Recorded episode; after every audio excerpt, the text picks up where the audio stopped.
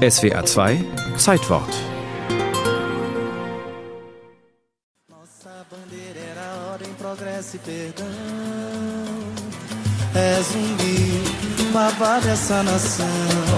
Über wenige Brasilianer sind so viele Lieder gesungen worden wie über Zumbi dos Palmares. Und in all den Liedern und Balladen tauchen immer wieder dieselben Wörter auf. Krieger, Befreier aus der Sklaverei, Held und natürlich Freiheit.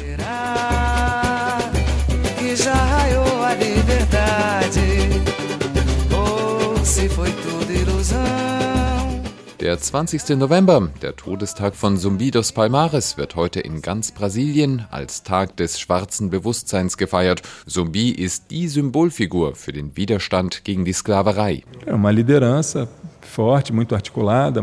Er war ein Anführer, stark und redegewandt, sehr intelligent, der Widerstand geleistet hat. Für die Bewegung der Schwarzen ist wichtig, dass er den portugiesischen Unterdrückern nie nachgegeben hat und dass er gegen die portugiesischen Angriffe gekämpft hat.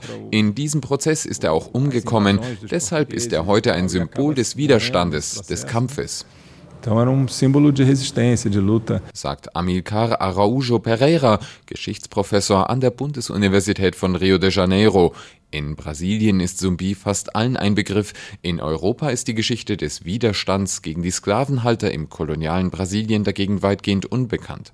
Sklaven, die aus den Plantagen an der Küste ins Hinterland geflohen waren, gründeten dort eigene Siedlungen, die sogenannten Quilombos. Im unzugänglichen Bergland organisierten diese Quilombos sich immer besser, schlossen sich zusammen, bis sie praktisch kleine autonome Staaten bildeten.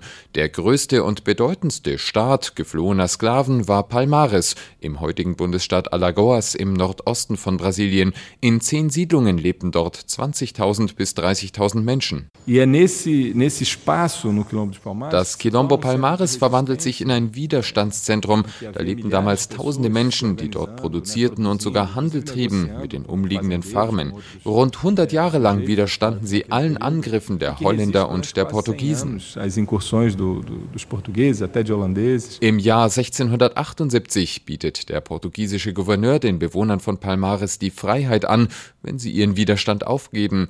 Ihr Anführer Ganga Sumba neigt dazu, das Angebot Angebot anzunehmen, doch Sumbi, sein Neffe, will diesem Kurs nicht folgen. Er rebelliert gegen seinen Onkel, der später an einer Vergiftung stirbt, vermutlich ermordet. Sumbi übernimmt die Rolle des Anführers und setzt den Kampf gegen die Sklavenhalter fort. Für die Bewegung der Schwarzen, die sich im Laufe der 70er Jahre bildet, wird Palmares zum Symbol des Kampfes, des Widerstands der schwarzen Bevölkerung während der Sklaverei.